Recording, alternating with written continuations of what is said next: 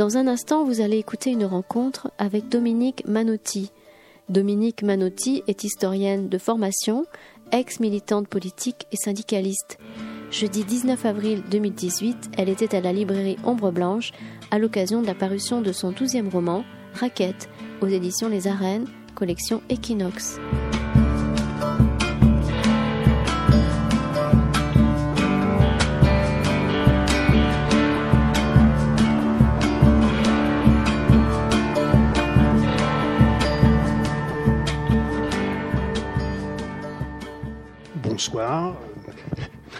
Merci d'être venu. Malgré le soleil, les vacances, les manifs, euh, la grève des trains et tout et tout. Euh, je vais vous présenter Dominique Manotti peut-être rapidement euh, pour ceux qui par hasard ne la connaîtraient pas. vous êtes, avant d'être romancière, vous avez été pendant longtemps enseignante d'histoire en lycée, puis à, la, puis à Vincennes. Surtout en fac, oui. Puis à Vincennes, à la glorieuse époque de Vincennes, on va dire. Puis à Paris 8, c'est ça, à Saint-Denis. Et votre spécialité, c'était l'histoire économique euh, contemporaine, c'est ça? Oui. Et euh, en parallèle de vos activités d'enseignante, vous avez été euh, très impliqué dans des activités politiques et syndicales.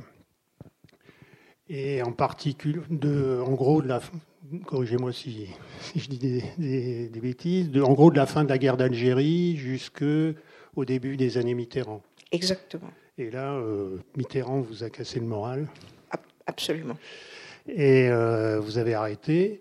Et euh, vous avez été en particulier impli, enfin, impliqué, oui, disons, impliqué dans la, dans la grève de, des, des, ouvriers clandestins du Sentier, une grève qui a duré plusieurs mois pendant, en 1980 et qui sera euh, une source d'inspiration pour votre premier roman policier, euh, Sombre Sentier, qui sortira en 1995. Exact.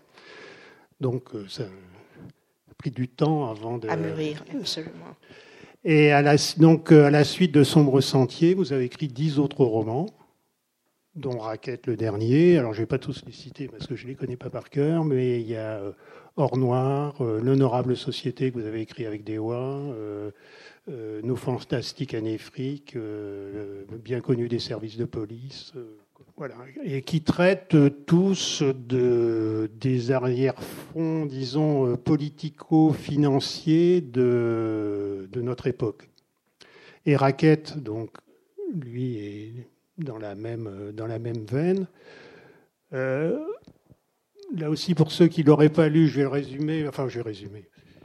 Vais en donner le thème. Le, thème est basé sur un fait réel, c'est-à-dire c'est le rachat euh, en 2014 par General Electric, qui est donc une grande euh, société américaine, une nationale d'origine américaine, le rachat par General Electric de la branche euh, énergie ou turbine, je ne sais plus, énergie, énergie d'Alstom, et euh, Alstom euh, fournissait en particulier les turbines pour euh, les centrales nucléaires. Donc, en termes d'indépendance nationale, on peut considérer quand même que c'est un, point important de notre indépendance nationale. Et puis, c'était en plus une, très belle société. Tout s'est fait dans des conditions pour le moins douteuses. Alors ça, c'est l'aspect fait réel.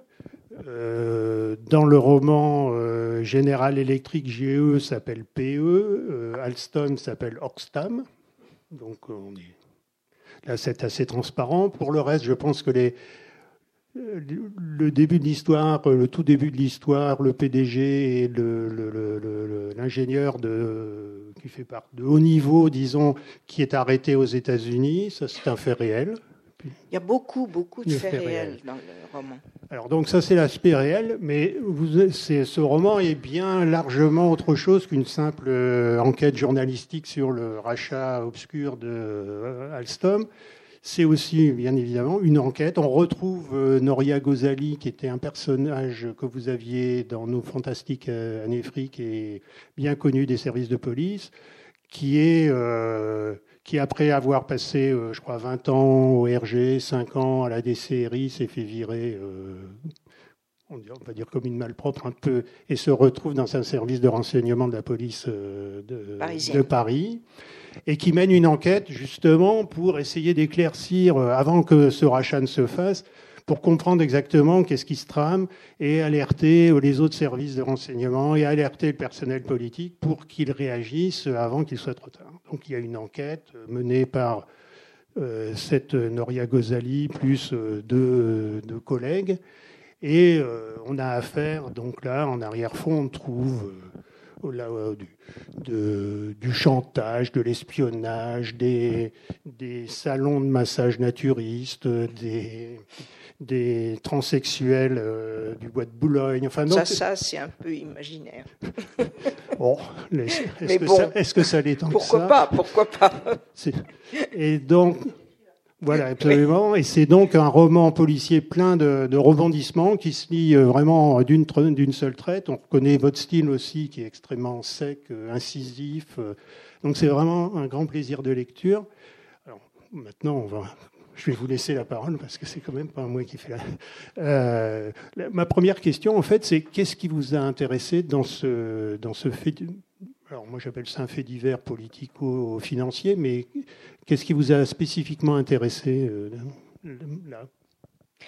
Si vous voulez, c'est toujours comment on choisit un sujet de roman, c'est toujours un peu l'effet du hasard. Bon, il y a, quelques, euh, quelques choix euh, plus, plus de longue durée, mais c'est aussi l'effet du hasard dans la mesure où quand on a fini un roman, là je venais de finir Hors Noir, c'est un peu comme dans les histoires amoureuses. Euh, quand on est amoureux, ben, on n'est pas disponible. Et puis tout d'un coup, quand ça se finit, on découvre qu'on a autour de soi des milliers de gens extrêmement intéressants. Bon, c'est la même chose pour un roman. D'un coup, euh, fini hors noir, qui m'avait pris beaucoup, beaucoup de temps, et un énorme effort de documentation, euh, je me sens disponible, vide, disponible, et je tombe sur, euh, ça, correspond exactement à la fin de l'histoire d'Alstom. C'est-à-dire que c'est le moment où Montebourg hurle et essaye de sauver les meubles. C'est en avril 2014. Alors, euh, à la vérité, le, truc qui m'a alerté, c'est pour ça que je vous dis, toujours des histoires de hasard. En lisant la presse, bon, je lis beaucoup la presse économique, etc. En lisant la presse, donc autour de cette histoire euh, sur laquelle je ne savais rien à ce moment-là, donc Montebourg se met en colère et euh, les Échos publient une pétition de fonctionnaires de Bercy. Alors déjà, pétition des fonctionnaires de Bercy, c'est curieux. Bon. Mais là où la chose devient absolument fabuleuse, c'est que, euh, bon, alors, pétition qui dit, Montebourg, euh, elle dit pas comme ça, mais le fond de la pétition, si Montebourg est un débile, de toute façon, le libéralisme triomphant il n'y que ça de vrai, et euh, abat l'anti-américanisme. Bon, en gros, la pétition dit ça. Mais là où l'affaire devient absolument géniale, c'est que euh, les énarques qui, tiennent Bercy, comme chacun sait, ont quand même appris euh, une chose, c'est qu'il ne faut pas injurier l'avenir. Hein il ne faut pas injurier son avenir. Et euh, signer une pétition, c'est risqué. bon, et lancer une pétition, c'est risqué aussi. Donc, cette pétition est lancée, on ne sait pas comment. Personne n'en prend la responsabilité. Elle circule sur les réseaux sociaux. Très bien. Mais signer, c'est dangereux aussi. On ne sait jamais qui va succéder. Euh. Donc, cette pétition n'est pas signée, on met une croix il n'y a pas de nom. Il y a 139 croix dans l'étage de, de Montebourg. Bon, avouez que c'est, ça donne envie d'en savoir plus quand même. C'est génial. Génial. Pétition anonyme. Les énarques ont inventé la pétition anonyme. Ils signent d'une croix. Voilà. Et les échos, sérieusement, le publient. Ça vaut le coup. C'est quand même important que des énarques signent d'une croix. Bon, voilà. Donc, c'est là-dessus que j'ai démarré. Je me suis dit, c'est trop, c'est trop drôle quand même. Il y a quelque chose derrière. Je ne savais pas du tout si j'allais en faire un roman ou simplement une tribune dans un journal quelconque ou quoi. Mais euh, dès que j'ai commencé à m'intéresser euh, à ce truc et à savoir pourquoi il, signait cette pétition, qui est dans le livre, hein, euh, dans le livre, les choses les plus invraisemblables sont vraies. La pétition, mais il y a aussi cette chose absolument fabuleuse, c'est que le, le, cadre qui est arrêté au début du roman et au début de l'histoire, moins d'un an après, il est licencié pour absence prolongée. C'est pas mal. Il est en tôle pour, pour Alstom, pas du tout pour des raisons personnelles, pour Alstom. Il est licencié pour absence prolongée. Bon, ça c'est vrai aussi. Je veux dire, les choses les plus ahurissantes dans le roman sont vraies. Après, après, les transsexuels, les trucs, les machins, bon, c'est le tout, le tout venant. Mais euh, d'ailleurs, le, cette, euh, ce dirigeant est toujours en tôle, je crois. Il est redevenu, oui, ah. ils l'ont remis en tôle. Ils l'ont lâché un petit moment. Après, il s'est pas méfié, bizarrement. Euh, je ne sais pas pourquoi. Hein. alors, si vous voulez, voilà comment je fonctionne. son arrestation est absolument vraie. C'est un cadre supérieur d'Alstom il a été arrêté euh, en avril 2013 euh, dans un aéroport de New York euh, de façon absolument publique et le procureur, le lendemain, a fait une conférence de presse pour dire à quel point c'était bien de l'avoir arrêté. voilà, ça c'est le fait.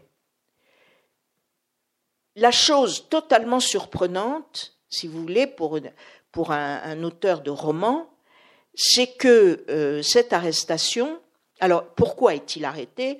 Il est arrêté parce que Alstom, euh, sept ans avant, au moins sept ans avant, on est en 2013, oui, même plus que ça, dix ans avant, euh, a fait un, contrat en Indonésie de, de, quelques centaines de millions de dollars, donc vraiment peu de choses par rapport à, l'entreprise euh, qui était entachée de corruption. Bon, ça c'est clair.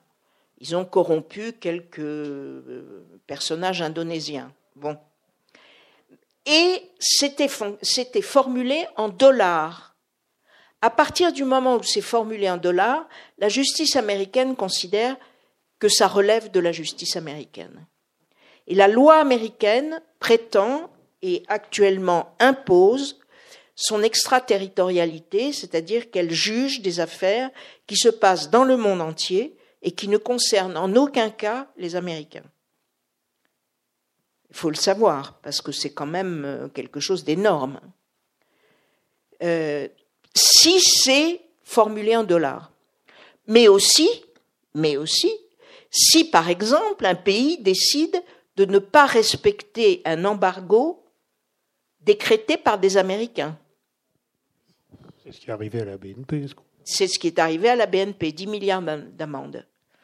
Euh, les Américains avaient mis un embargo sur l'Iran, la France n'avait pas mis d'embargo sur l'Iran, la BNP a fait des affaires en Iran, 10 milliards de dollars d'amendes. Et aujourd'hui, Trump essaye de faire le même coup avec la Chine. Là, je pense qu'il a moins de chances d'y arriver. Mais il essaye de faire exactement la même chose. Ils ont mis des embargos sur un certain nombre de pays euh, de l'extrême-orient que la Chine n'a pas respecté, par exemple la Corée du Nord, que la Chine n'a pas respecté et ils sont en train de calculer ces amendes. Mais là, il me semble, enfin on va voir, on va voir, mais il est possible que ça ne se passe pas aussi facilement qu'avec la France. Bon, bref, en tout cas, euh, notre bonhomme est donc en tôle. Alors, si vous voulez, ça c'est le fait établi. D'où vient la surprise de la française que je suis? De l'extraterritorialité de la loi, américaine, mais l'Europe entière a décidé de l'accepter, sans poser de problème. Bon. Mais surtout, euh, il ne se passe rien autour de l'arrestation de ce type. Rien.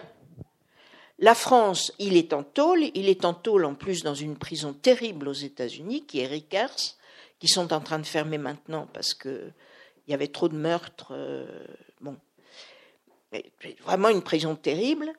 Euh, il ne se passe rien.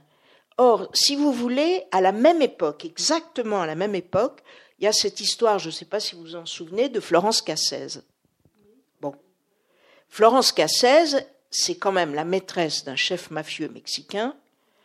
Et pendant euh, sa relation, j'ai rien contre elle, hein, pendant sa relation avec ce mec, euh, il y a eu une série d'enlèvements, de meurtres, etc., dont on peut penser qu'elle était partiellement au courant quand même. Défense tous azimuts, avec mise en scène de la défense de Florence Cassez mise en scène du retour de Florence Cassez en France sur le thème Nous défendons tous nos ressortissants. Pas un mot, pas une démarche, rien sur le type d'Alstom enfermé en 2013. Donc, la romancière se dit il y a quelque chose, forcément. Je veux dire, forcément. Ben, ça mérite de chercher. Alors, je cherche d'une part, je trouve des choses, et puis j'en invente d'autres. J'en invente d'autres. Par exemple, euh, qu'est-ce que j'invente? Je me dis que les États-Unis peuvent arrêter des dizaines de cadres d'Alstom. Des dizaines. Ils choisissent celui-là. Je suppose qu'il y a une raison. Et comme je ne la connais pas, et que personne n'a rien publié sur la raison pour laquelle on a choisi ce type précisément, j'invente. Bon, et bien sûr, là, tout, alors quand il va être relâché, euh, je ne sais pas comment je vais faire avec lui, mais je m'expliquerai avec lui sur ce que je lui attribue dans le roman. Mais vous voyez la mécanique, c'est-à-dire il y a un fait réel qui attire l'attention parce qu'il n'est pas normal, parce qu'il il, il, il, détermine qu'il y a un dysfonctionnement, et à partir de là, bon, euh, je laisse un peu jouer mon imagination. Voilà. Et tout le roman, ça fonctionne de cette façon-là. C'est-à-dire qu'à chaque fois qu'il y a euh, des faits euh, sur lesquels persiste une très grosse, un très gros point d'interrogation, par contre, la, la quasi-totalité des faits ayant rapport à l'entreprise sont vrais ce que vous montrez aussi dans, le livre, c'est l'excellente coordination des, services américains, on va dire, du gouvernement, de la justice, puisqu'elle peut intervenir à peu près n'importe où, des services de renseignement NSA, euh, CIA, etc., qui sont bien coordonnés, puis qui planifient les choses vraiment très longtemps à l'avance, puisqu'ils vont euh, il va y avoir une, membre du conseil d'administration euh, qui, va être plus ou moins douteuse, etc. qui est une ancienne de la CIA. Avec en face euh, des Français qui réagissent euh, de façon totalement dispersée, avec des intérêts assez contradictoires, et donc et qui constatent les dégâts, quoi. C'est là-dessus la puissance américaine. Bon, il y a, a quelqu'un dans le roman à un moment qui dit les Américains, depuis 1945, ont perdu toute leur guerre et gagné tout leur marché. C'est à peu près ça. Ils ont perdu toute leur guerre. Toute. Euh, Vietnam, évidemment, mais on ne peut pas dire qu'ils ont gagné en Afghanistan. Dès qu'ils s'en vont, l'Afghanistan retourne aux talibans. C'est les talibans qui sont maîtres du terrain en Afghanistan. En Irak, ils n'ont pas gagné. Euh, et même, je ne sais pas, bon, la baie des cochons, ils n'ont pas gagné. Contre Cuba, ils n'ont pas gagné. Euh, il y a même eu, euh, je ne sais pas si vous vous souvenez d'un épisode absolument grotesque. La Somalie, tiens, la Somalie, Grenade, Grenade. Ils se sont fait virer de Grenade. Donc, ils ont perdu toute leur guerre. Mais pour eux, ça n'a aucune importance parce que la, puissance de l'appareil euh, militaire a comme fonction d'épauler l'économie. L'appareil euh, économico-militaire, si vous voulez, est le support majeur de l'économie américaine. Et là-dessus, ils ont gagné. Ils gagnent à chaque fois. Euh, GE, l'entreprise GE, General Electric, quand elle a racheté Alstom, c'était la cinquième entreprise qu'elle rachetait sur la base d'une procédure judiciaire. La cinquième. Je, veux dire, ça reste une, interrogation majeure. Comment se fait-il que personne n'ouvre les yeux là-dessus? Comment c'est possible? Alors, je suis très bien, je suis persuadé que euh, les services secrets russes nous écoutent, etc. Mais ça n'est rien à côté des écoutes américaines. Mais absolument rien. Enfin, je veux dire, les, les Russes sont beaucoup moins efficaces que les Américains. Et ça, vous, parlez d'ailleurs de Snowden euh, et de. L'affaire euh, ouais, l'affaire euh, arrive, l'affaire Alstom arrive en même temps que Snowden. Donc ça voulait dire que tous les tous les courriels, tous les mails qu'avait pu échanger la la direction d'Alstom était, était, connue des Américains. Le procureur avait sur son bureau, le procureur américain avait sur son bureau un million de mails clairement, enfin, absolument. Et ça, c'est la puissance, ça, c'est vraiment la puissance américaine. C'est-à-dire qu'il y a une intelligence là-dessus, et surtout, euh, c'est une stratégie de très longue durée. Le système de coordination entre les, les, principales entreprises américaines, le secrétariat au commerce américain et la NSA et la CIA, ce, processus de, coordination a été mis en place par Nixon. Et depuis, il fonctionne. Et il fonctionne dans la durée, dans la permanence et sur une stratégie de longue durée qui est toujours la même. Donc, je veux dire, ça donne un poids absolument incroyable. Quand on voit par rapport à ça, si vous voulez, chez nous, où on n'a pas du tout de vision de longue durée, on n'a pas de coordination, et en plus, on change de politique sur le plan de la durée économique, absolument comme de chemise. Bon. Donc, euh, je veux dire, on, part euh, mal. On part mal. Est-ce que vous montrez Alors, dans le roman, il y a, il y interviennent bon, un personnage qui est de Montebourg, et puis un autre personnage qui est Macron, qui était à l'époque secrétaire général de l'Élysée, je crois. Adjoint. Ou adjoint. Responsable économique. Voilà. Et moi qui trouve que les Américains, c'est quand même bien. C'est quand même bien. Et puis qui dit, euh, qui, qui, rencontre le, le PDG de, pour s'assurer que tout va bien, enfin que la société va pas être achetée. Et, il dit à l'héroïne, à Noria Gozali, je l'ai vu, il m'a dit les yeux dans les yeux qu'il ne se passerait rien. Et il l'a cru. Quoi. Oui, enfin, il dit qu'il l'a cru. Oui, c'est ça. Bon. ce qui est aussi frappant dans, on va dire, chez les énarques, c'est le, le, fait qu'il y ait. Donc, donc, ça part dans tous les sens. Il y a des ambitions euh, personnelles, mais il y a aussi le fait que, euh, comme vous disiez, leur carrière, ils la voient très bien dans une grande banque américaine ou dans une grande ou une multinationale. Euh, et donc, il faut pas, là aussi, il faut pas injurier l'avenir non plus, parce que on pourrait se retrouver justement dans ben, dans la société euh, qui va bouffer le prochain, le prochain industriel français. Mais, il y a des choses qui sont proprement hallucinantes. Mais tout ça est dans le roman. Hein, mais, c'est des choses hallucinantes. On a par exemple, alors en France, on multiplie les commissions. Hein, ça, là-dessus, on n'hésite pas. Euh, on multiplie les commissions sur les sujets les plus divers. Et euh, on a par exemple une commission à la déontologie.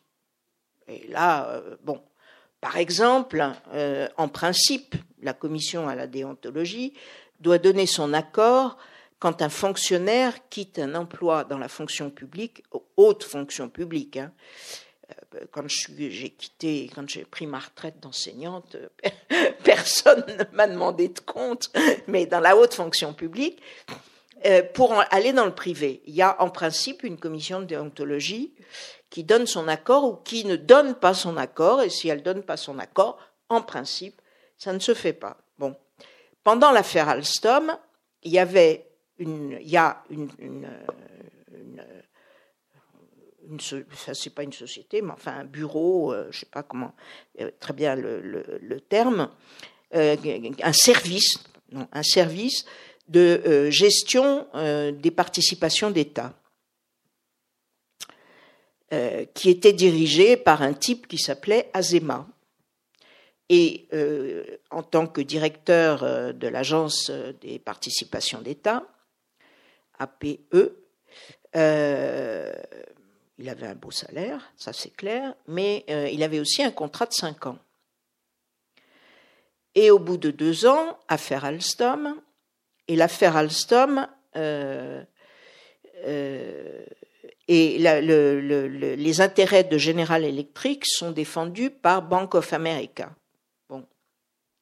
Et voilà que David Azema passe, au bout de deux ans, rompt son contrat et entre à Bank of America. C'est quand même énorme. C'est énorme. Euh, la, commission de déontologie, d'abord, euh, ne dit rien. Alors, il y a quand même quelques personnes qui protestent. Et euh, donc, il va pas entrer à Bank of America, il va entrer à Merrill Lynch, qui est une banque qui a été rachetée par Bank of America cinq ans avant. Oui, mais elle s'appelle pas Bank of America. Donc, la commission de déontologie dit ça va très bien. Et euh, interviewé par Le Monde, Azema, on lui demande, le journaliste du Monde lui demande, mais enfin, pourquoi abandonner, enfin, Comment vous justifiez votre conduite quand même? Et il dit, il est temps que je pense à ma famille et il faut que je gagne de l'argent. Voilà. Bon, c'est un type qui a un salaire qui tourne entre 15 000 et 20 000 euros par mois. Avant, à, la, PE. Hein. Après, je ne sais pas. Bon, voilà, voilà, voilà ce qui se passe régulièrement dans le fonctionnement de notre appareil d'État, régulièrement. La commission de déontologie, euh, si on veut faire des économies sur le fonctionnement de l'État, on peut la supprimer. Hein. Son efficacité est nulle.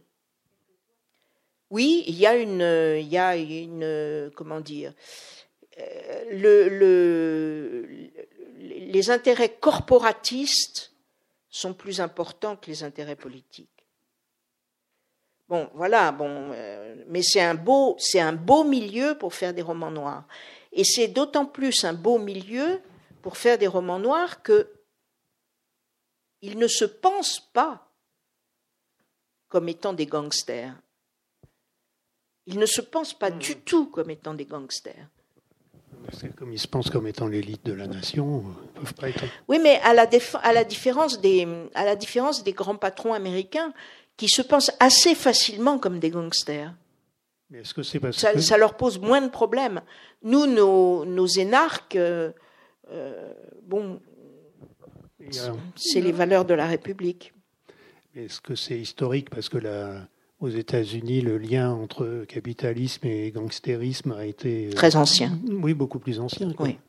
Mais il y avait aussi une déclaration, je crois que vous l'aviez retenue aussi dans une interview que vous avez donnée. C'était le, c'était le, le, PDG de Volkswagen qui lui, ah qui lui touche, je crois, 10 millions d'euros euh, par an, il me semble. Oui. Et qui disait, mais c'est normal que euh, je touche cet argent parce que je risque à tout moment de finir en tôle. Oui. Ça, c'est inouï. Ça, c'est inouï.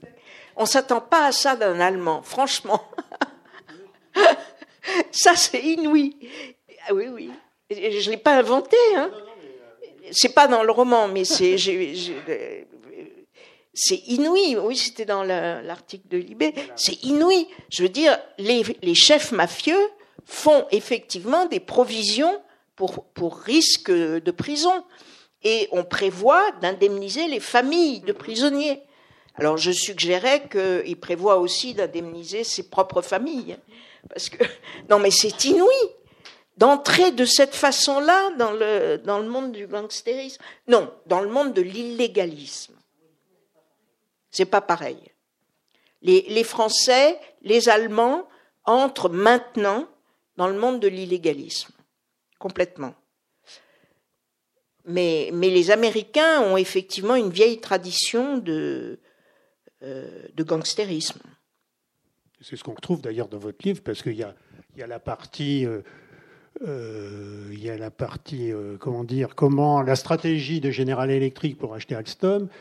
General Electric avait aussi une banque d'affaires qui, euh, par ailleurs, traitait aussi de l'argent plus ou moins propre. Ça, c'est vrai, c'est vrai aussi. Oui. Alors, c'est vrai. Bon, quand j'ai commencé à travailler sur Alstom, j'ai cherché en, en remontant sur General Electric. Bon alors, si vous voulez, ce sur quoi je suis tombée, euh, qui a beaucoup changé mon point de vue sur General Electric, parce qu'au début, je me disais, General Electric, c'est une grande entreprise industrielle. Bon.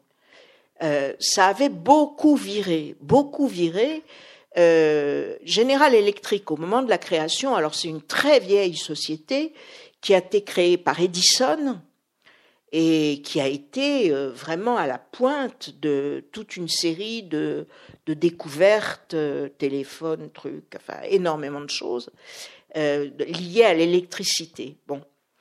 Et euh, Edison avait créé, en même temps que la société industrielle, Edison avait créé une banque, GE Capital, moi je l'ai appelée Crédit, donc c'est oui, c'est ça, c'est GE Capital.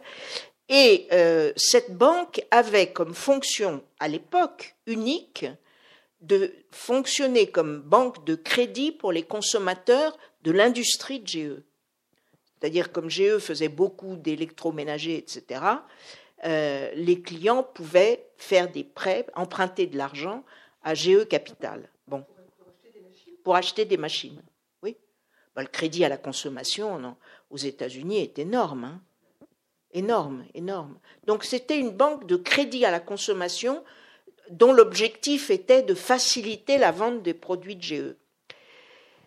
Et puis, ben, à partir des années 70, 80, euh, la spéculation financière se développe de façon considérable et les profits les plus importants ne se font plus dans l'industrie, mais dans la finance. Bon. Et la banque se met à spéculer. Et euh, en 2008, à la veille de la crise de 2008, euh, GE Capital représentait 45% du chiffre d'affaires de GE. Ça avait totalement basculé, ça n'avait plus rien à voir avec ce que c'était euh, au, moment de la création. Mais 2008, bon, petit accro. En plus, apparemment, ils avaient beaucoup investi chez Madoff. Bon, mais, mais euh, de toute façon, petit accro euh, assez généralisé. Madoff est pour très peu de choses dans l'affaire. Donc, euh, ils ont des problèmes. Il faut, faut renflouer le plus vite possible GE Capital. Bon. Et là, effectivement, ils reculent absolument devant rien.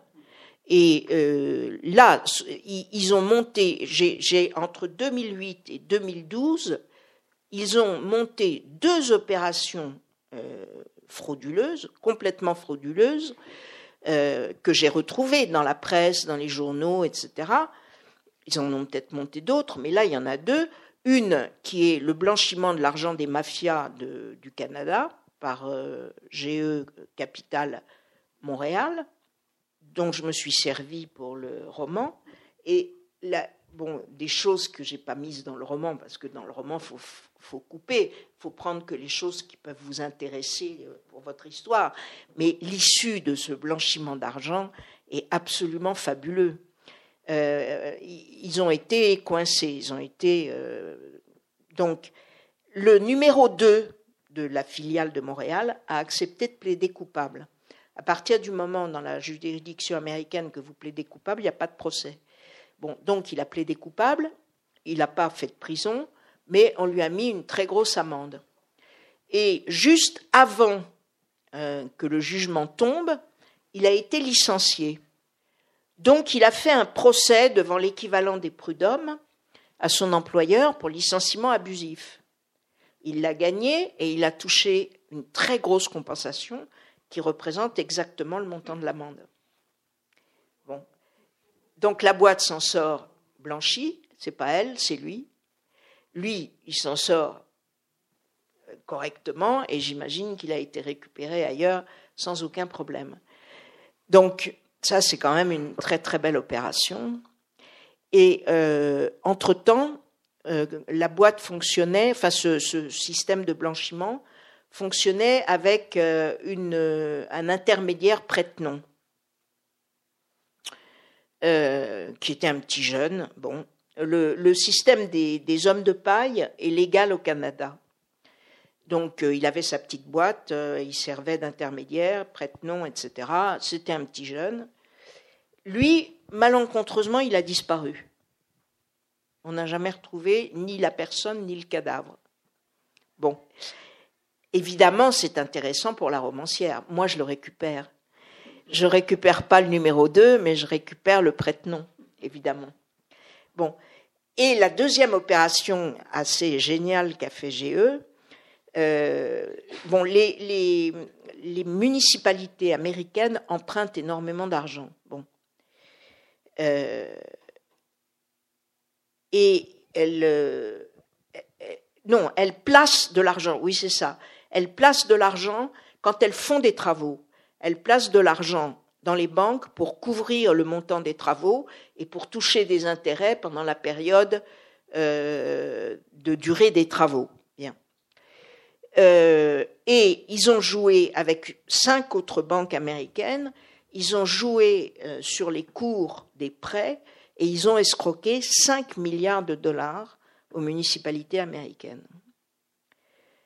Et là, l'affaire n'est pas venue devant les tribunaux enfin plus exactement, l'affaire est venue devant les tribunaux et le témoin à charge principal, ça c'est encore une histoire euh, extraordinaire, le témoin à charge principal a témoigné à charge, il a été questionné par l'accusation, et puis on lui a accordé, comme ça avait duré longtemps et que ça avait été très dur, on lui a accordé une pause. Pendant la pause, il a bu une bouteille d'eau et il est tombé dans le coma. Qu'advient-il de la suite du procès? Eh bien, le procès a été, la procédure a été totalement annulée, car il n'y avait plus d'égalité des parties, puisque la défense ne pouvait pas l'interroger. C'est fâcheux, mais c'est comme ça. Mais vous savez, on pense, alors euh, c'est la même chose. Euh, moi je ne peux pas vous le prouver, absolument pas, mais on pense très fort euh, que euh, c'est l'argent de la cocaïne qui a financé la naissance de la Silicon Valley. L'argent n'a pas d'odeur. Et, si vous voulez, les, industries naissantes, les nouvelles, elles ont besoin de fric et elles ne sont pas, c'est pas sûr. C'est des placements qui ne sont pas sûrs. Donc les banques officielles, les banques normales, elles rechignent beaucoup.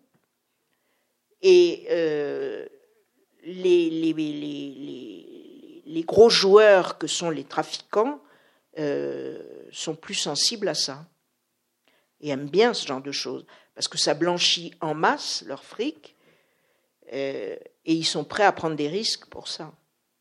Donc on dit beaucoup que l'explosion de la silicone repose sur une masse d'argent cocaïné, donc blanc. Bon, voilà. Euh, donc, euh, moi, je, reprends ces trucs-là, si vous voulez, et évidemment, je les remodèle et je les, et je les, je les. Bon, alors, ce que je change, par exemple, tout à fait, c'est que sur l'histoire de Montréal, je change la chronologie, parce que l'histoire de Montréal n'a aucun rapport chronologique avec le rachat d'Alstom. Bon, ça, c'est moi qui l'ai, inventé. Mais euh, sur une base, si vous voulez, ce que je demande à la réalité, c'est qu'elle fasse de mon roman quelque chose de crédible. Voilà. Je suis bornée par des choses qui arrivent ou peuvent arriver. Après, je restructure, j'invente, je crée tous les personnages euh, du roman, mais euh, les faits sont crédibles. Parce que où ils sont arrivés, oui, enfin, ils sont arrivés.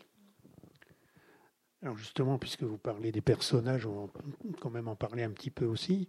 Vous, disiez souvent, enfin j'ai lu plusieurs interviews, vous disiez que les, vous vous sentiez mal à l'aise avec les, les, personnages récurrents. Oui.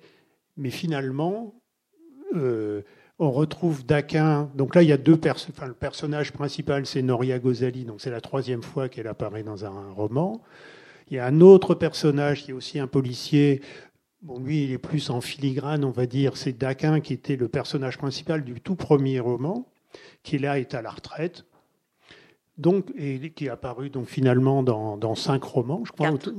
Et avec celui-là, ça doit faire cinq, non? Avec celui-là, ça doit faire cinq. Voilà. Vous avez raison.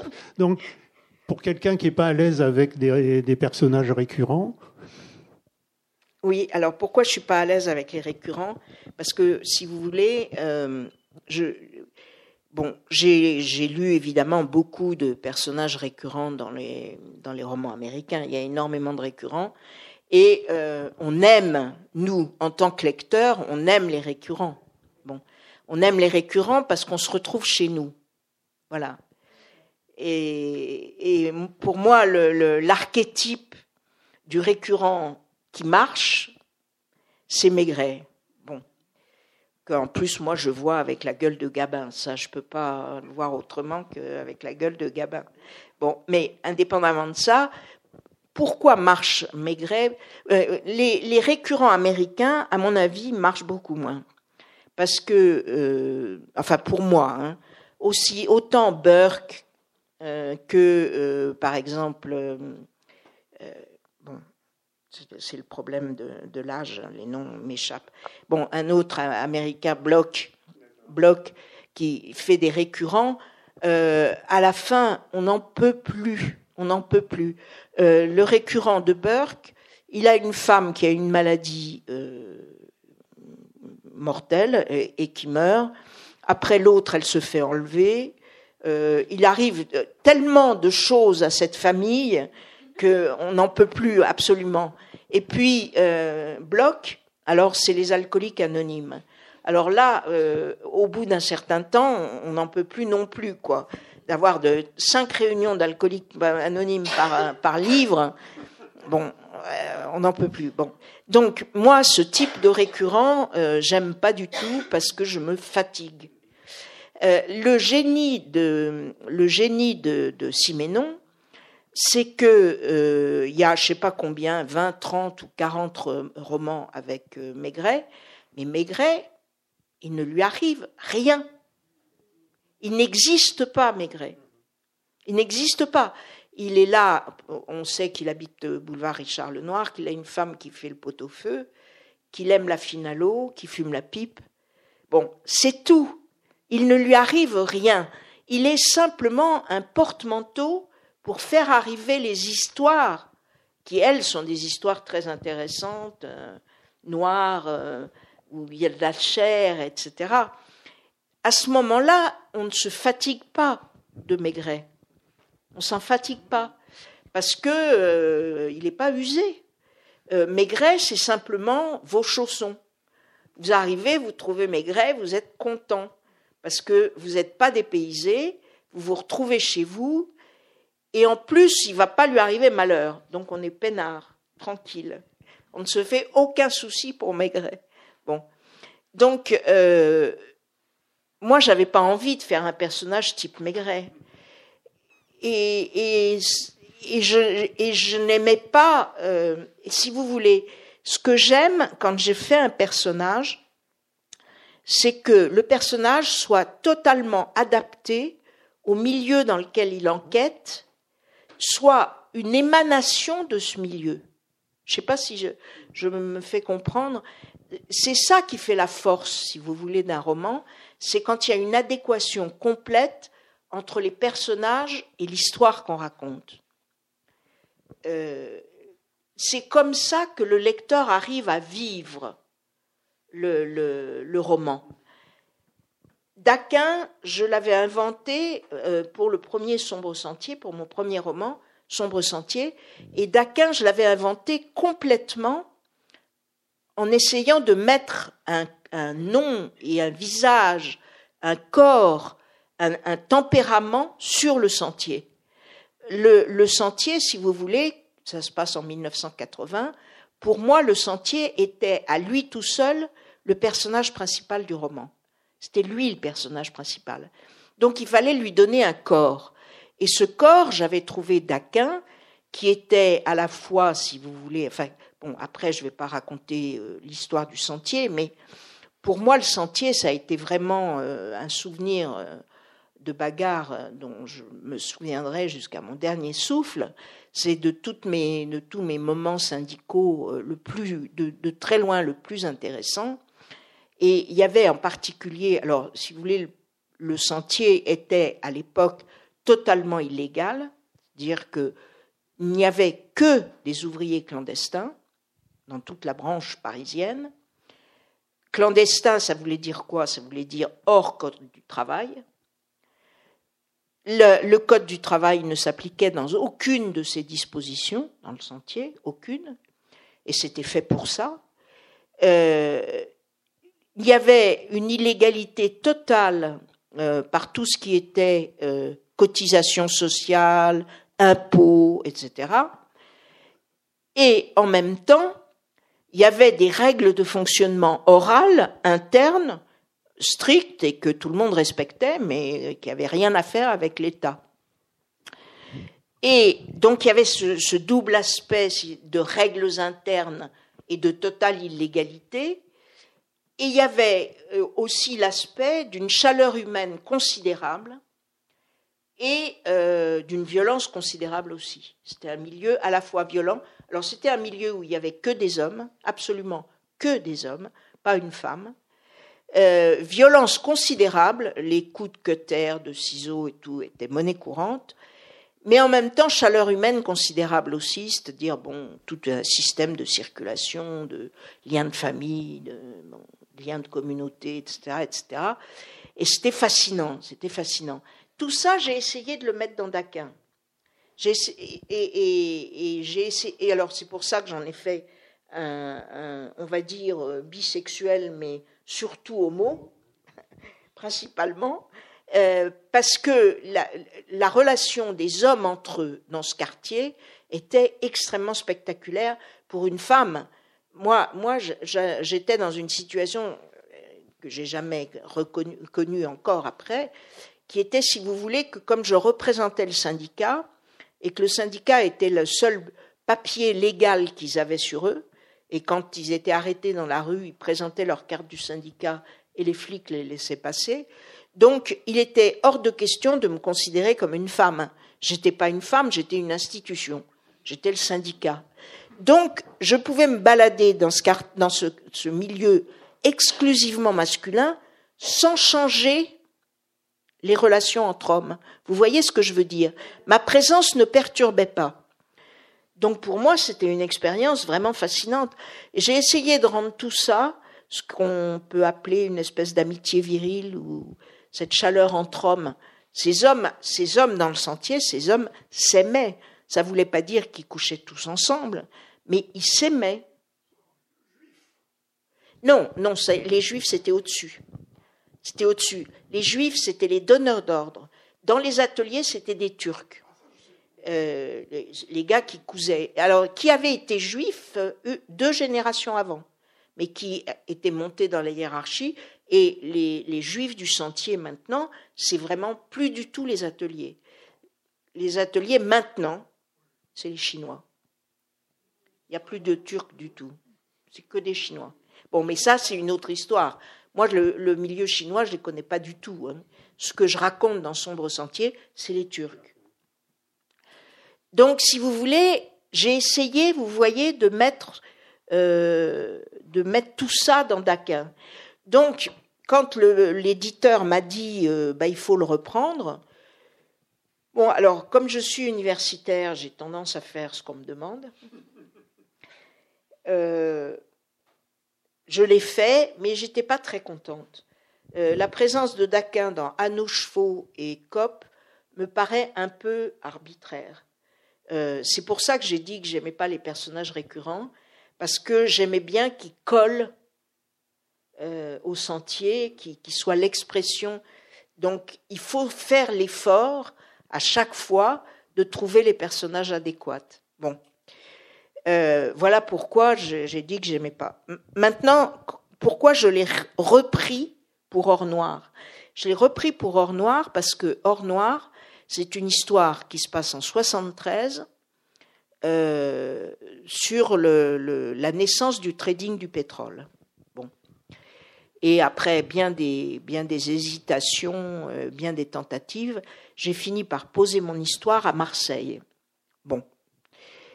Euh, Marseille, c'est une ville très très particulière, très spécifique. Il n'y a, qu'une ville comme ça en France. Bon et en particulier le milieu policier à Marseille est très très particulier. Et je n'arrivais pas à avoir un regard, moi je suis parisienne, hein, euh, et je n'arrivais pas à avoir un regard intérieur sur Marseille, sur les flics marseillais. Bon. Et tout d'un coup, alors je ne sais plus très bien comment, mais tout d'un coup, je me suis dit, bon, Daquin, en 80, il a 35 ans mon premier roman. Il a 35 ans, ça se passe en 80. Bien. En 73, il en a 27. Euh, ça peut être son premier poste. Et en plus, il est, il est parisien et il est homosexuel. Donc, il a forcément un regard complètement extérieur sur le milieu marseillais. Complètement extérieur. Et tout d'un coup, ça m'a donné mon histoire. Je suis arrivée à la construire parce que je voyais le milieu des flics marseillais à travers le regard de Daquin, que je connais bien et, voilà, et qui me donnait cette distance. Et du coup, je me suis aperçue de quelque chose qui là était pour moi une surprise totale, mais vraiment une surprise totale, c'est que grosso modo, Daquin avait à peu près le même âge que moi. Mais ça, euh, c'était complètement involontaire. Ouais, complètement inconscient. Bon, après, je l'ai décliné à partir du sentier, mais pour le sentier, j'en étais pas du tout consciente. Donc ça, c'était un choc quand même. Est-ce que, comme lui, euh, vous aimez beaucoup le café? Et comme lui, j'aime beaucoup le café. oui, absolument. Et donc, et, donc euh, Noria Gozali, parce que c'est elle, en fait, la, personnage principal. Euh, de... dans, dans, ce roman-là, euh, Daquin est tout à fait secondaire. Il est retraité, il est à Sciences Po. il donne quelques conseils en passant. Et Noria Gozali, pourquoi l'avoir réutilisé? Alors Noria Gozali, je l'ai réutilisé parce que, si vous voulez, le, le roman se passe donc en 2013-2014 et euh, concerne beaucoup, parle beaucoup des problèmes de réorganisation de nos services de renseignement. Et euh, nos services de renseignement ont été réorganisés une première fois par euh, Sarkozy. Et bon, de, façon pas du tout polémique, euh, ça a été un désastre. Euh, il a supprimé les renseignements généraux euh, parce que les renseignements généraux à l'époque, alors je me souviens plus de l'année, je crois que c'est 2010, étaient en train de faire une enquête sur lui. et c'était toute l'histoire. Après, il y avait eu l'histoire Clearstream et, et, les rapports avec De Villepin, etc.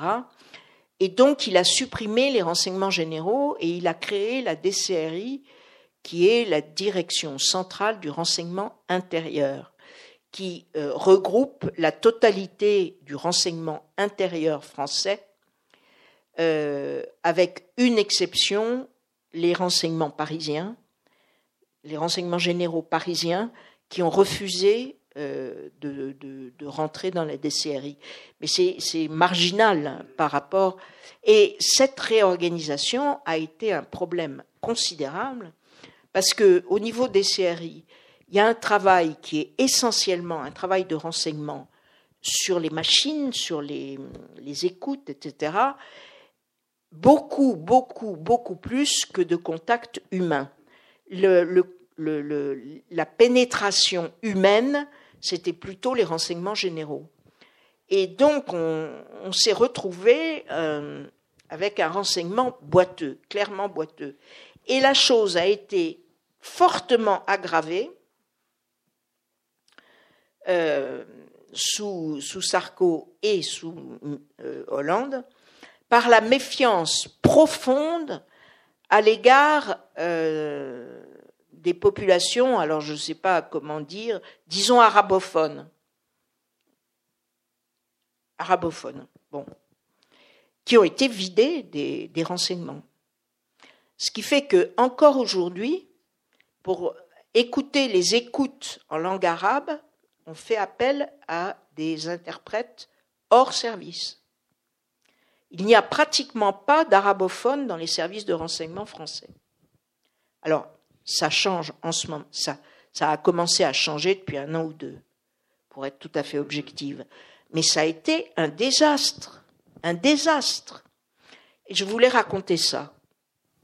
Donc j'ai récupéré euh, Noria, puisqu'elle est d'origine maghrébine qu'elle était euh, ORG, puis euh, qu'elle était ORG, et puis à la DCRI. Depuis très longtemps.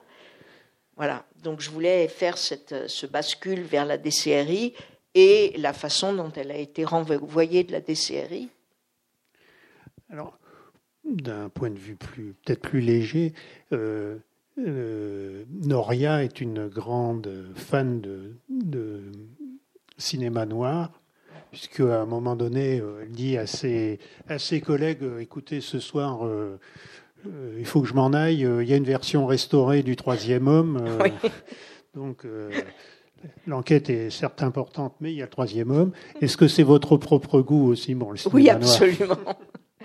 ben, c'est le café, c'est le cinéma. Forcément, on utilise. Il n'y a, y a aucun point. Enfin, Noria n'est pas du tout moi. Hein quelqu'un m'a posé la question, ça m'a, ça m'a énormément étonné. Non, c'est pas du tout moi, du tout, du tout. Mais forcément, on utilise un certain nombre d'éléments qu'on connaît, quoi. Euh, oui, le cinéma noir américain est pour moi un moment culturel d'une extrême importance. Alors, continuons avec la culture américaine. Vous aviez dit que euh, là aussi dans une interview assez ancienne, que euh, l'écrivain qui vous avait décidé à, écrire, enfin, à passer au roman, c'était Elroy. Oui.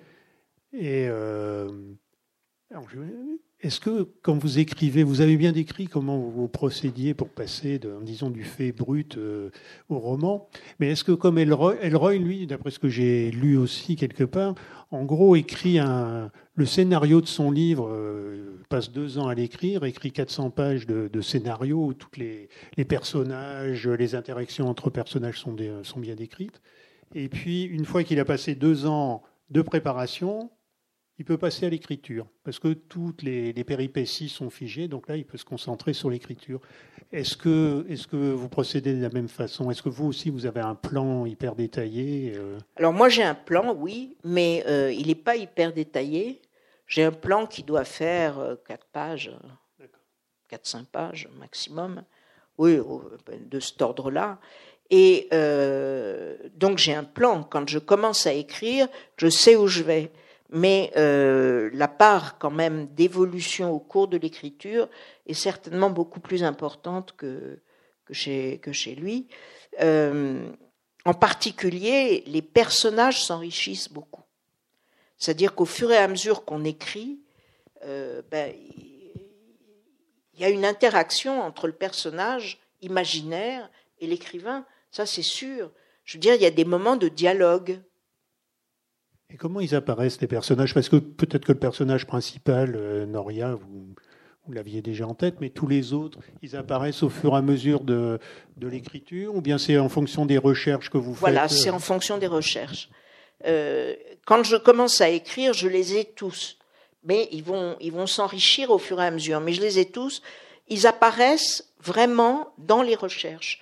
Et là, le, le, le phénomène de l'apparition est relativement mystérieux relativement mystérieux. Je ne sais pas très bien, je ne pourrais pas expliquer très bien comment ça se fait.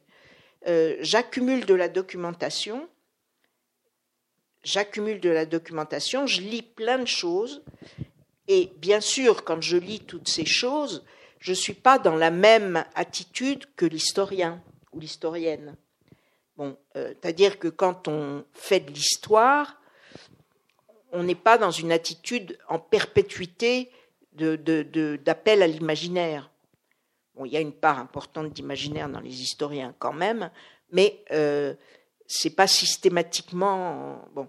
Tandis que quand je fais de la documentation pour un roman, mon imagination marche en permanence. Et donc, au fur et à mesure que j'entre dans le milieu, que j'entre dans le moment que j'essaye de raconter, que je rencontre des circonstances euh, des, voilà, des, opérations, des circonstances. Bon, les personnages commencent, quoi. Euh, l'image que je donne d'habitude et, qui est peut-être assez parlante, c'est un peu comme quand on fait un plat, qu'on cuisine, il y a de la fumée qui, il y a de l'odeur qui sort de la casserole. Voilà. Ben, les personnages, ils naissent un peu comme ça. Ils sortent de la, de la tambouille. Et, après, alors je les, je les, mets en place dans mon résumé, là, dans mon, dans mon plan. Et après, évidemment, au cours de l'histoire, ils, bougent, ils s'enrichissent et ils bougent. Ce qui fait que je suis obligée très souvent de revenir en arrière et de corriger des choses. Le travail d'écriture est quand même lourd et pénible parce qu'il y a des choses qui bougent en cours de rédaction. Alors justement, à propos de l'écriture, vous avez une écriture assez sèche, euh, assez incisive. J'imagine que là aussi, c'est un sacré boulot d'arriver euh, justement à ce style euh, dépouillé. Eh, eh ben oui. eh ben oui, c'est-à-dire, c'est pas du tout naturel. Quand je fais mon premier, mon, premier jet, je le fais à la main et j'écris scène par scène. Hein. Donc, je ne fais pas un premier jet de tout le roman. Euh, je fais scène par scène et je travaille scène par scène. Alors, quand je fais un premier jet, ça c'est très très spectaculaire, mais je m'en suis pas aperçu tout de suite non plus. Euh, c'est beaucoup plus long que, ce, que ça va être à la fin. C'est beaucoup plus long, beaucoup plus explicite, et il n'y a pas de phrases courtes, de, de phrases euh, dans lesquelles il y a des, des mots qui manquent, coupés, qui sont coupés, etc. C'est très explicite, très rédigé au fil de la plume comme ça. Tout, tout est écrit. Vous voyez ce que je veux dire?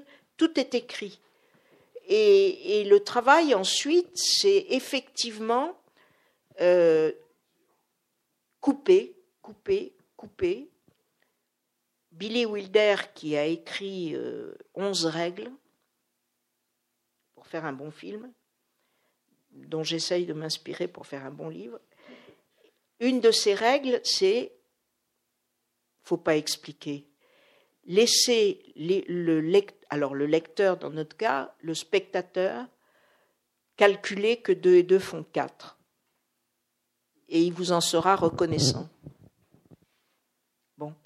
Donc voilà, il y a ça. Et puis il y a la volonté de trouver, et c'est ça qui est, il y a deux choses qu'il faut trouver en, plus de cette euh, condensation, durcissement, on va dire. C'est d'abord adapter la phrase au rythme de ce que l'on est en train de raconter. C'est-à-dire l'idée, mais ça, ça doit être aussi une influence du cinéma, l'idée que euh, il n'y a pas que les mots qui, portent, il y a aussi le rythme de la phrase. Si on est dans une scène d'action violente et rapide, il faut trouver un rythme de phrase violent et rapide. le lecteur en a besoin pour être complètement dans l'atmosphère de la chose. Quand on prend une scène plus, plus lente, plus diffuse, alors il faut une phrase beaucoup plus apaisée. Donc il y a un travail sur le rythme. Et puis la deuxième chose aussi, c'est trouver le mot juste. Euh, voilà, ben ça c'est ça c'est du boulot. Ça c'est du boulot. Ça peut ça peut prendre beaucoup beaucoup beaucoup de temps et, très souvent ça me revient après. C'est-à-dire il y a un mot, je sais que c'est pas exactement ça que je veux dire, mais j'ai comblé pour continuer. Et euh, trois, quatre jours, cinq jours après, je vais revenir et j'aurai trouvé le mot juste. Parce que si vous avez le mot juste, et Siménon, de ce point de vue-là, est, vraiment exemplaire. C'est-à-dire, il écrit avec des mots justes. Il, les appelle, il ne parle pas de mots justes, il parle de mots matière. Et ça, vous voyez, rien que ça, c'est un mot juste. C'est-à-dire, quand, il vous dit j'écris avec des mots matière, vous voyez exactement ce qu'il veut dire. Vous le sentez, vous le vivez. Bon. Donc, il faut, quand vous avez le mot matière, vous n'avez pas besoin d'adjectif et vous n'avez pas besoin de comparaison. Je déteste les comparaisons. sauf, sauf, euh, sauf euh, en poésie, comme la terre est la terre est bleue comme une orange. Bon, ça c'est magnifique. Mais bon, dans, le, dans la prose, si vous voulez, je trouve la comparaison extraordinairement lourde et, souvent euh, elle vous embrouille au lieu de vous clarifier les choses. Je me souviens d'un texte, euh, je ne dirai pas l'auteur, qui disait femme magnifique, elle avait les yeux bleus comme ceux des hirondelles. J'ai jamais vu les yeux d'une hirondelle. Le temps passe peut-être, on va passer aux questions à vos questions. Toujours la première qui est la plus difficile, comme d'habitude. Donc, euh, la plaisanterie habituelle, c'est dire qu'on passe tout de suite à la deuxième, mais.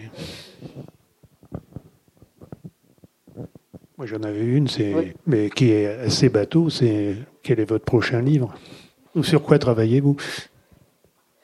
Alors, je, reviens sur euh, les rapports euh, entre les milieux de banlieue et les flics.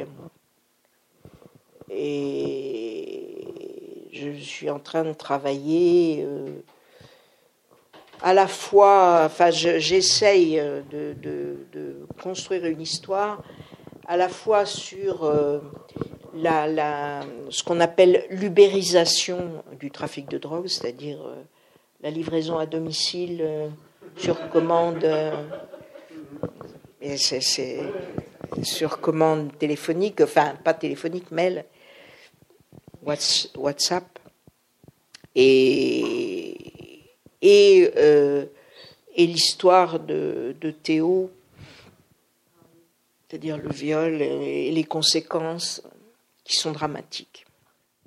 À propos de police, dans, votre livre, donc dans, dans Raquette, les, alors là, ce sont plutôt les services de renseignement que la, police euh, de, euh, générale, on va dire, sont plutôt présentés sous un jour favorable. Enfin, ils sont. Ah bah, oui.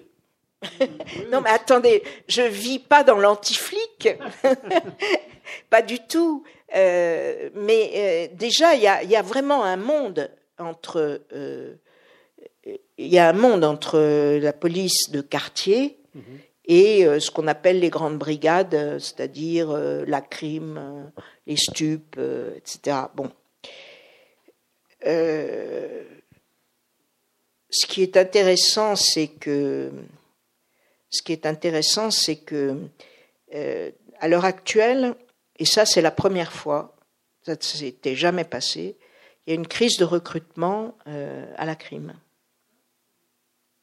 Ce qui n'est pas bon signe. C'est-à-dire que euh, l'image de la police qui est en train de se valoriser, c'est celle des bacs.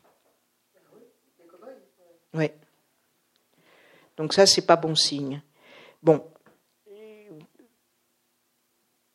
La police, si vous voulez, moi, je, je, c'est un milieu passionnant. Euh, c'est un milieu avec lequel, comment je vais essayer de dire ça? Euh, J'ai beaucoup de mal, je n'ai aucun personnage de juge dans mes romans.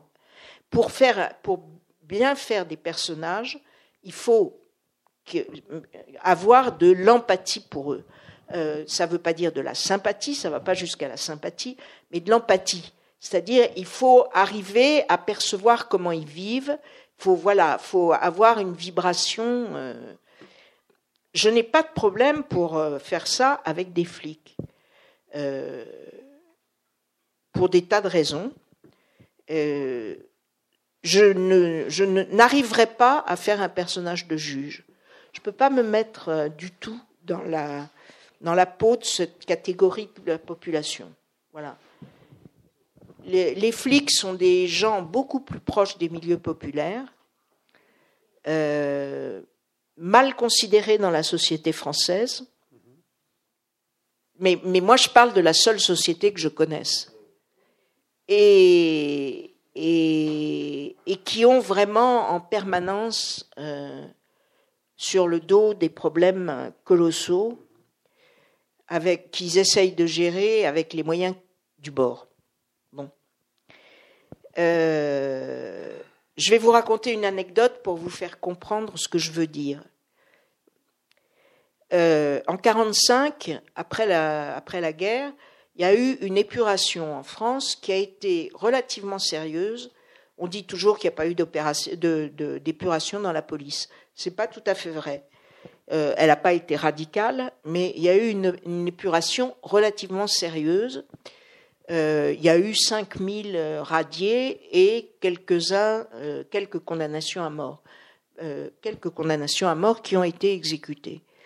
Bon, il faut bien dire qu'il s'était passé des choses horribles dans la police pendant la guerre. Horribles. Bon. et en particulier, à Paris, les renseignements généraux avait été en tête de file euh, dans une répression abominable contre les résistants, les communistes, les juifs, euh, toutes les catégories. Euh, bon. Et pourquoi les renseignements généraux? Parce que c'est eux qui avaient les fichiers, tout à fait entre nous. Hein. C'est-à-dire qu'avec le développement actuel des fichiers, on est à l'abri de rien du tout. Donc, renseignements généraux épouvantables. Bien, d'accord je tire l'anecdote euh, des livres de, d'un, copain à moi qui est historien spécialisé sur la police et en particulier pendant la guerre. Donc j'utilise ce qu'il dit, mais c'est un historien, ce qu'il dit est sérieux. Et euh, un, de ces, policiers des RG passe en jugement. Le juge, le procureur requiert la peine de mort et le juge euh, juge de mort. C'est des tribunaux spéciaux, hein.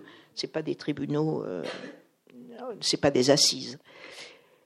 Et le flic qui a 25 ans lui dit Mais monsieur le juge, c'est vous qui me donniez les ordres. Il n'y a eu aucune épuration dans la justice. Aucune. Voilà on a, on a un peu le, rapport entre les deux types de fonctionnaires. Hein. Donc euh, voilà, moi ça me, ça, me touche quand même ce, genre de choses. Ça me touche. Voilà, bon, euh, bref, les flics font ce qu'ils peuvent là-dedans. Et, mais euh, par contre, ça va être beaucoup plus violent dans le prochain, comme c'était plus violent quand même dans Bien connu des services de police. Merci beaucoup en tous les cas. Vous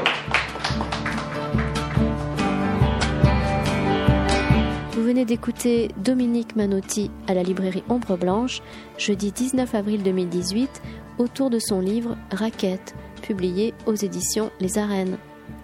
Dominique Manotti est aussi l'autrice, entre autres, de Sombre Sentier au Seuil, À nos chevaux chez Rivage, Lorraine Connexion chez Rivage, ou bien encore bien connu des services de police chez Gallimard.